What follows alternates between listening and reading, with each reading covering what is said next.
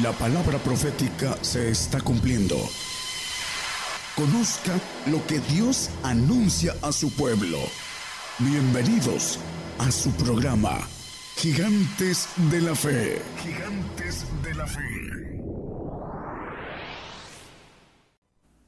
Muy buenos días hermanos, Dios les bendiga a todos los que nos escuchan eh, en la mañana y a los que nos escuchan en las tardes y las noches. Un saludo para todos los pastores, los que están a cargo de las, radios y televisoras. Dios les bendiga a todos los que trabajan también en esto y a nuestros radioescuchas en todos lados del mundo. a una bendición para todos. Este, el tema, a lo titulé El lugar secreto. Vamos a ir viendo cómo podemos descubrir ese lugar secreto de Dios. Hay un texto en donde nos maneja con claridad el aspecto del lugar secreto. En Ezequiel 7:22 nos habla con relación a que fue violado ese lugar secreto, dice eh, esa parte de la palabra, y apartaré de ellos mi rostro y violarán mi lugar secreto, pues entrarán en él destruidores y lo profanarán. En el tiempo eh, del Antiguo Testamento, en, hablando del templo que Dios mandó hacer a Salomón, eh, fue destruido en el año 70 de nuestra era y vemos aquí que dice que violaron el lugar secreto, el lugar de, el lugar santísimo, en donde habitaba la presencia de Dios y que una sola vez al año el pontífice entraba en ese espacio en donde estaba la habitación y le llama la Biblia lugar secreto. Hay un lugar secreto allá en los cielos en donde solamente va a entrar eh, lo que es el cuerpo de Cristo en la presentación de la ofrenda para ser hechos perfectos para siempre, como maneja Hebreos 10, 14, nada más como referencia. Eh, ese cuerpo va a ser presentado en ese lugar secreto para ser inmortales, hablando de ese cuerpo de Cristo o esa iglesia que va a ser presentada al final de los tiempos en ese lugar eh, que le llama la Biblia lugar secreto, la presencia de Dios en la parte más alta de su organización militar que hemos hablado sobre esto. Dice, Jeremías 10, 23 eh, nos habla la palabra, dice, conozco Jehová que el hombre no es señor de su camino, ni del hombre que camina es ordenar sus pasos. bueno, el hombre no es señor de su camino, ¿por qué lo dice? Ni del hombre que camina es ordenar sus pasos. Vamos a, ir desglosando esto para ir encontrando eh, desde el punto de partida en donde empieza ese camino para descubrir el lugar secreto. Vamos a, irlo desglosando. Y aquí nos dice dos eh, premisas importantes. El, hombre no es señor de su camino, ni tampoco de ordenar sus pasos. Bueno, eh, lo único que el hombre eh, tiene propio, hablando de su voluntad, su libre albedrío, su yo, lo maneja la palabra, también ahí mismo en Jeremías, a 28, 21.8, nos dice nada más que hay dos caminos, uno de vida y uno de muerte, dice. Y a ese pueblo dirá, se ha dicho Jehová, y aquí pongo delante de vosotros camino de vida y camino de muerte. Nada más hay la decisión del hombre de tomar por ese libre albedrío la voluntad del camino de vida o el camino de muerte. No hay otro tipo de caminos. especialmente Dios pone delante de nosotros camino de vida y camino de muerte. Y vamos a ir viendo Job 38, 19.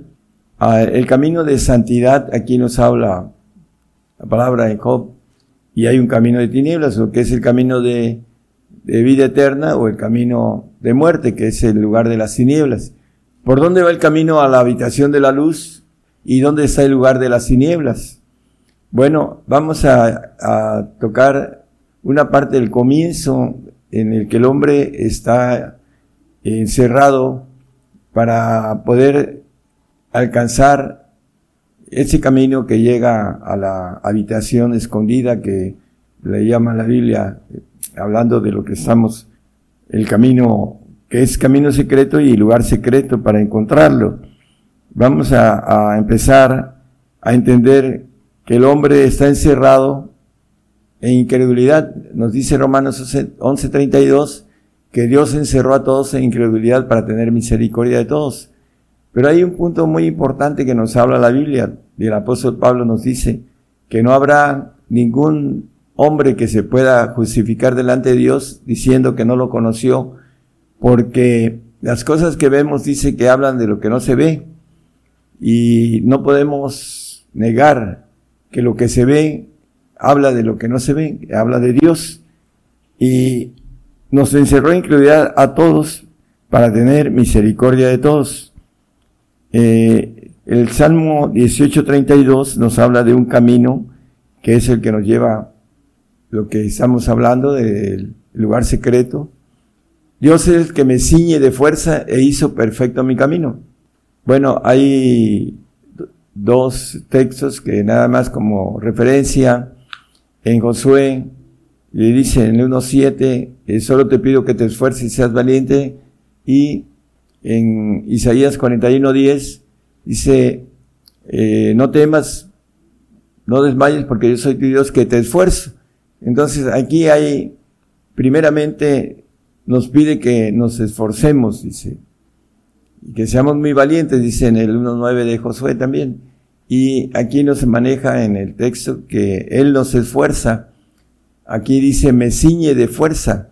¿Para qué? Para poder hacer perfecto el camino necesitamos ceñirnos de fuerza, de, como dice la palabra eh, con relación a esto, ir de gloria en gloria, ir eh, de fe en fe, para poder ir teniendo esa fuerza de llegar al final, encontrar este lugar secreto que es el lugar donde habita Dios, sobre todo la parte eh, donde habita el Padre que es el, lugar secreto que el hombre tiene que alcanzar para poder ser hecho hijo de Dios. Apocalipsis 11.8, vamos a, empezar el punto de partida. Dice que y sus cuerpos serán echados en las plazas de la grande ciudad que espiritualmente es llamada Sodoma y, Egipto, donde también nuestro Señor fue crucificado. Bueno, uh, ¿por qué dice que en Egipto fue crucificado? La palabra Egipto eh, tiene el significado de reino de las tinieblas y el príncipe de las tinieblas es Satanás y es el príncipe de ese mundo. Y aquí en ese mundo fue crucificado el Señor allá en el Gólgota en Israel, que como figura maneja eh, Egipto. Y también eh, en Mateo 2.15 nos habla de una figura porque Herodes, cuando supo de el Señor Jesús que iban a hacer, mandó a matar a todos los niños de dos años para abajo y eh, José y María fueron a Egipto.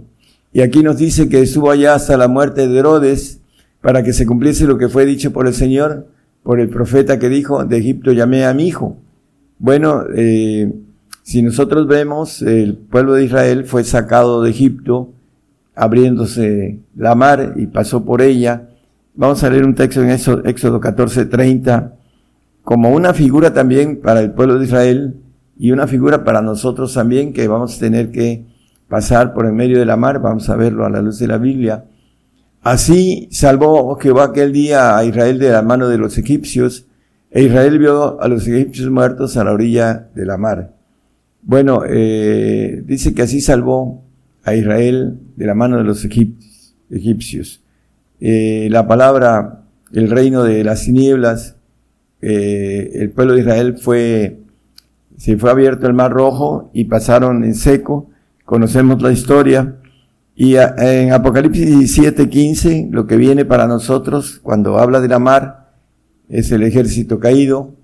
Daniel 7:2 como referencia nada más habla de un pleito entre los ejércitos de Dios y el ejército caído que lo maneja como la gran mar. Y aquí me, eh, aquí dice en Apocalipsis, y él me dice, las aguas que has visto donde la ramera se sienta son pueblos y muchedumbres y naciones y lenguas.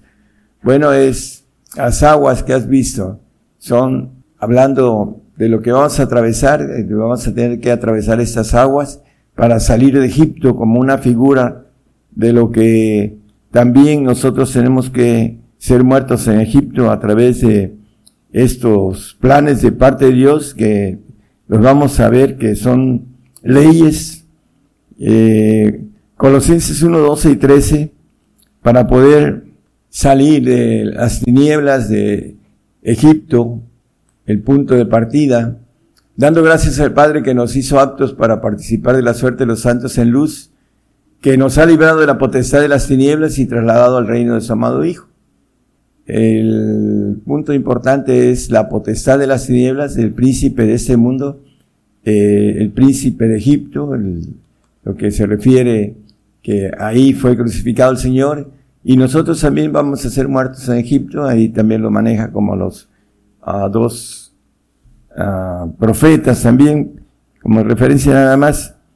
Hechos 26, 18 nos vuelve a hablar de las tinieblas, y la potestad el traslado para que podamos abrir los ojos, dice, para salir de Egipto, que es el mundo, que es eh, el príncipe de las tinieblas que gobierna Egipto o el mundo, para que abra sus ojos, para que se conviertan de las tinieblas a la luz y de la potestad de Satanás a Dios, de esas tinieblas que es Egipto, que como figura, hermanos, y es el punto de partida de nosotros, vamos a ir viendo eh, desde el punto de partida, ¿qué es lo que se resiste? Dice la palabra en el 12.11 de Mateo, dice que el reino de los cielos se hace fuerza y los valientes lo arrebatan. Es 11.12 al revés, disculpen, es 11.12. Dice, para que reciban por la fe que es en mí, remisión de pecados y suerte entre los santificados. Se conviertan de la, las tinieblas a la luz. Hay que hacer una conversión para salir de Egipto. No podemos eh, quedarnos en, en, este punto, hermanos, eh, los que aman al mundo. Dice la palabra que el amor del Padre no está en él. Y también el 3.19 de Juan dice, esta es la condenación. Y esa es la condenación porque la luz vino al mundo y los hombres amaron más las tinieblas que la luz porque sus obras eran malas. El problema de la falta de conocimiento de la naturaleza y el punto de partida que Dios puso para algo tan grande que no entra en la mente humana, dice que el amor de Cristo excede nuestro entendimiento, el entendimiento humano, porque nos dice la palabra en Primera de Corintios 2.14, dice que el hombre animal no percibe lo espiritual porque se va a examinar espiritualmente. Entonces, no podemos entender la grandeza del amor de Cristo por eso dice que el amor de Cristo excede nuestro entendimiento, sobrepuja nuestro entendimiento en, en otra versión. Uh, Juan 8:12 nos habla de el que sigue al Señor no andará en tinieblas. Y hablóle Jesús otra vez diciendo, yo soy la luz del mundo, el que me sigue no andará en tinieblas, mas tendrá la lumbre de la vida. Por eso es importante entender la conversión. Para seguir al Señor debemos dejar la vida del mundo porque está en tinieblas y es eh, de manera figurativa el Egipto que habla eh, Apocalipsis donde el Señor fue crucificado y tenemos que salir de Egipto, llamé a mi hijo, para que podamos ser hijos, necesitamos salir de Egipto. Juan 19, 7 nos habla de cómo salir de Egipto. El Señor fue crucificado en Egipto respondieronle los, respondiendo, respondiéronle los judíos, nosotros tenemos ley y según nuestra ley debe morir porque se hizo hijo de Dios. Para poder ser hechos hijos de Dios necesitamos cumplir esa ley, porque es una ley que está escrita en la palabra, hay muchos textos, vamos a leer nada más Juan, eh, perdón, Hebreos 9:27, donde dice que está establecido que el hombre muere una vez y después el juicio. Podríamos ver otros textos, pero es suficiente y de la manera que está establecido a los hombres que mueran una vez y después el juicio. Tenemos que morir en este Egipto ah, para salir de él, porque así lo maneja la palabra. Proverbios 14, 12. Hay caminos que al hombre le parecen derechos, dice. Empero su fin son caminos de muerte. Hay en la Biblia, a través del apóstol Pablo, hablando del 11, 30, 31 y 32, hablando de cómo nos juzgamos en la carne cuando no somos espirituales. Es Primera de Corintios 11, 30, 31 y 32. El 30, por favor. Por lo cual hay muchos enfermos y debilitados entre vosotros y muchos duermen. ¿Por qué? Porque no se procuran en el sentido espiritual, por eso están enfermos, debilitados y eh, dormidos. Dice que ya es hora de despertarse del sueño, dice también el apóstol Pablo. El 31, por favor, dice que si nos examinamos a nosotros mismos, cierto no seríamos juzgados, mas siendo juzgados somos castigados del Señor para que no seamos condenados con el mundo. Por eso los que quedan en Egipto, como hablando de que son vencidos del príncipe de este mundo, pues son condenados, porque la palabra dice que el siervo no queda en casa para siempre, el hijo es el que queda en casa para siempre. El Salmo 68, 18, dice el salmista, subiste a lo alto y cautivaste la cautividad. Eh, somos cautivos, la palabra cautivo es eh, encierro, estamos encerrados en eh, incredulidad, el punto de partida para caminar ese camino secreto hacia el lugar secreto. Y nos habla, hablando de varios puntos importantes, eh, no solo eh, somos cautivos a la incredulidad, estamos en incredulidad. El apóstol Pablo maneja en Romanos 7:14, porque sabemos que la ley es espiritual, mas yo soy carnal, vendido a sujeción del pecado. Bueno, aquí hay dos palabras, vendido y sujeto al pecado. Entonces, eh, el arranque del camino es que estamos en, en un mundo de tinieblas, estamos encerrados en incredulidad, estamos vendidos al pecado, estamos sujetos también al pecado. Entonces, el punto de partida, ah, necesitamos entender de dónde salimos, cuál es lo que nos sujeta para poder eh, ir caminando e ir, eh, cuando va uno uh, subiendo en el sentido espiritual, va uno entendiendo lo espiritual para que podamos ir creciendo, porque si no crecemos espiritualmente, aún dice la palabra como niños, eh, somos carnales, dice el apóstol Pablo eh, no les pude hablaros como espirituales porque sois niños en Cristo, porque hay entre vosotros, dice, contiendas, disensiones, herejías, etcétera, etcétera. El carnal es enemigo de Dios, el Romanos 8.7 nos habla con toda claridad que la intención de la carne es enemistad para con Dios, es, enemigo porque es vencido por Satanás, porque así lo dice el Salmo 13, 2 y 3 y 4 habla sobre el que es vencido, es sujeto al que lo venció, dice el apóstol Pedro con relación a ese punto de partida, que el carnal no puede eh, entender el camino secreto. ¿Cómo podemos caminar en secreto? Hay un texto en, en Mateo 6.4, nos habla de este secreto que dice que nosotros debemos dar la limosna en secreto y tu padre que ve en secreto, él te recompensará en público. Bueno, el padre eh, está en el lugar, eh, como dice el primer texto que leímos de Ezequiel, en el lugar secreto, hablando del lugar santísimo. Para llegar a ser hechos hijos de Dios, necesitamos eh, encontrar este punto de partida que nos los da la cuestión espiritual, hablando primeramente del Espíritu Santo, eh, dice que habla en misterio y que pide por nuestra santidad el, el Espíritu Santo, la tercera persona de la Trinidad, y nos quiere llevar al Padre, eh, para el Señor, para que seamos hechos perfectos y para que estemos en ese punto de que la Biblia le habla lugar secreto, que es el lugar Dios en eh, el punto más importante en la cuestión de la gloria divina para que nosotros seamos ángeles de Jehová, inmortales. Para eso es el camino y el punto de partida es exactamente lo que hemos eh, tomado en la Biblia, que nos habla de cautividad, nos habla de que estamos vendidos al pecado, que estamos sujetos y que debemos eh, también tenemos una incredulidad ya en nuestras nuestro ADN que tenemos que vencer para poder ir caminando en lo espiritual. En la carne no se puede vencer eso, porque el carnal es enemigo de parte de Dios, así lo leímos en el 8.7 Romanos. Por eso es importante eh, revestirnos de lo espiritual. Proverbios 25.2 nos dice que gloria a Dios es encubrir la palabra, más honra del rey es escudriñar la palabra.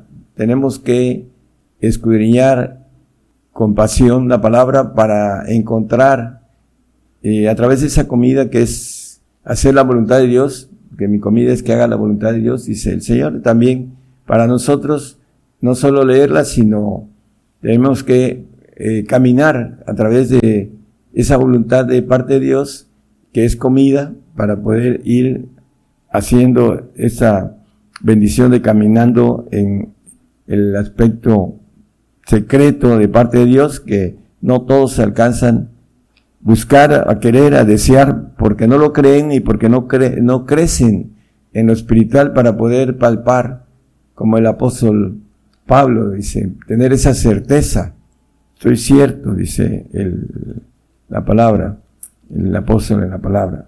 Vamos a, a ir redondeando el tema con relación a la importancia de poder ah, conocer el secreto de Dios o los secretos que el Señor nos, nos tiene preparados a través del escudriñamiento y de que podamos ir haciendo lo que Él nos pide para que podamos llegar a la bendición eterna. También hay otro punto eh, de importancia que nos habla la palabra en relación a Lamentaciones 5.7 nos dice que tenemos castigo de nuestros padres.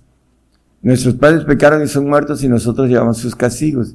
¿Cuál es el castigo? Bueno, esta ley que leímos en Juan 19.7, en eh, Hebreos 9.27, ah, es una ley de muerte porque se estableció en el Edén la desobediencia nos trajo ese castigo de muerte para todos, que entró por nuestros padres adámicos y que se hizo ley para todos y todos tenemos que llevar ese castigo. Pero también hay algo importante, dice Apocalipsis 3:19, que el Señor nos castiga, otra parte tipo de castigo, para que podamos eh, tener el amor del Señor. Dice, yo reprendo y castigo a todos los que amo. Sé pues celoso y arrepiéntete. El castigo ser de otro tipo y también ahí está integrado la muerte. Todos, a todos, dice los que amo. Por eso dice que estimadles a los ojos de Jehová la muerte de sus santos. En el 116, 15 de Salmos como referencia nada más.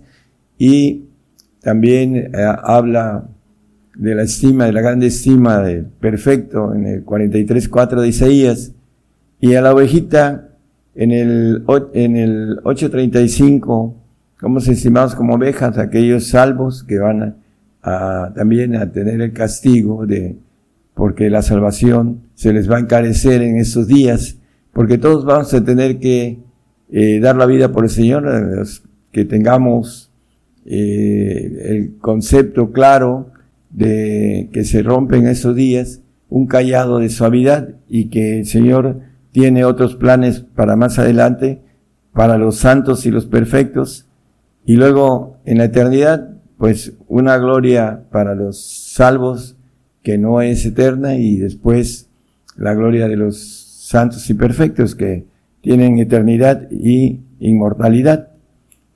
El Salmo 35, 23, aquí la palabra, eh, el salmista, el rey David, Ah, maneja este eh, concepto, muévete y despierta para mi juicio. para mi causa, Dios mío y Señor mío. Bueno, el juicio, dice Jeremías, el 10.24, dice, castígame con juicio, no con tu furor, para que no me aniquiles. el juicio es castigo. Y aquí en el salmista dice, eh, muévete y despierta para mi juicio, para mi causa. ¿Cuál es esa causa? Pues la gloria que trae eh, la bendición de, nos habla el apóstol Pedro en el 4.17, que el juicio comienza por la casa de Dios.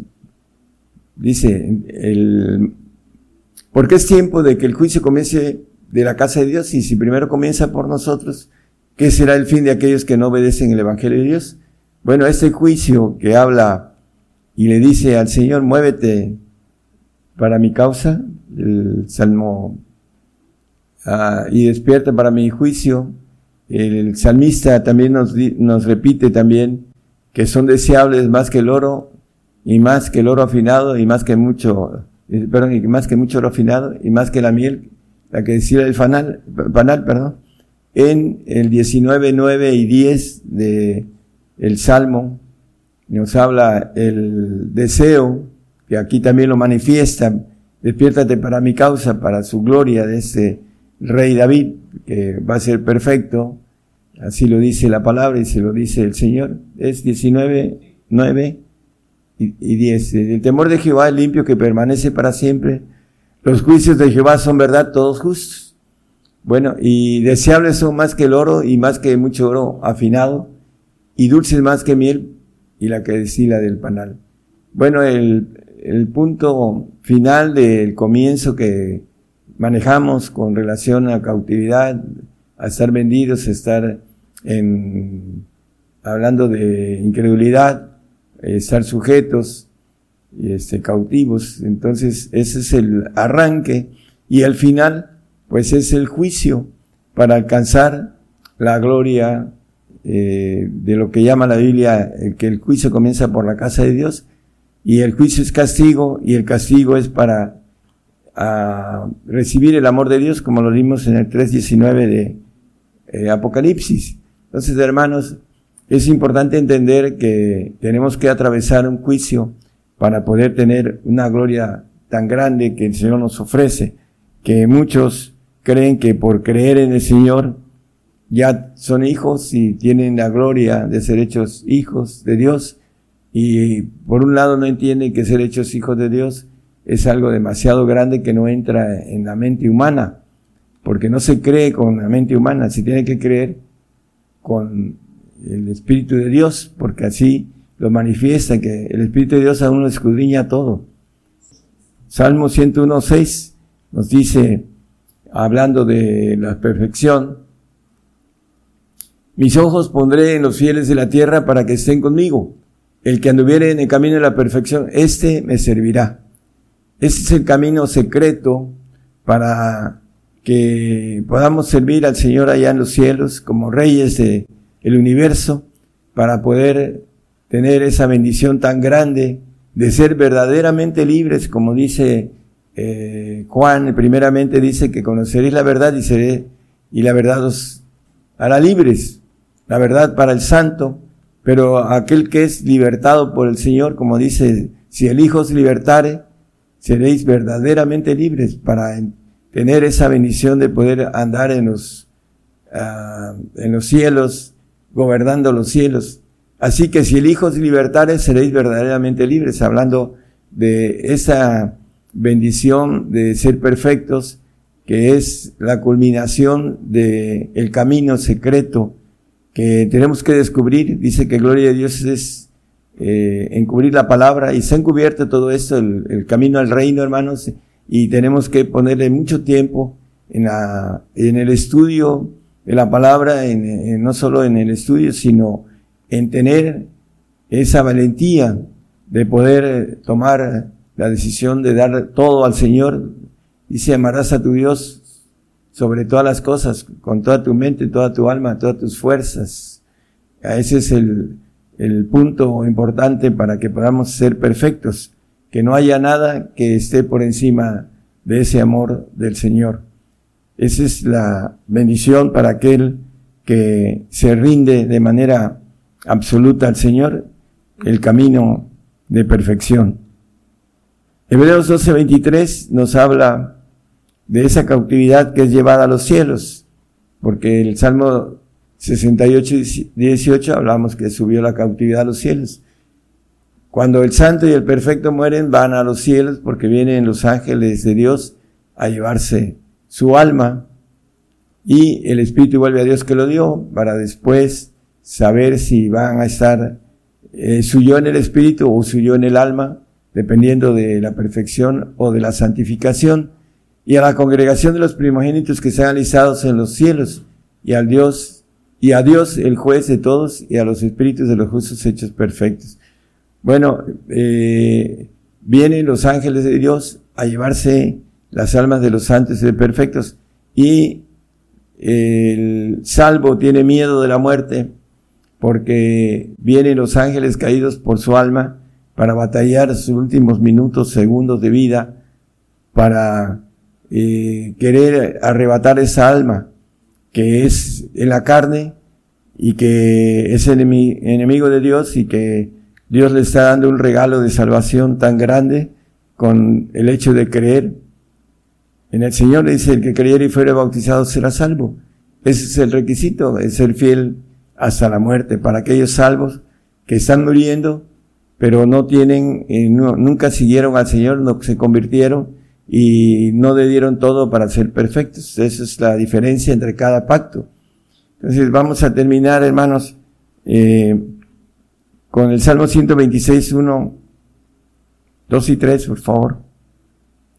Cuando venga el Señor a gobernar la tierra, nos dice que nos va a hacer reyes y sacerdotes y reinaremos sobre la tierra.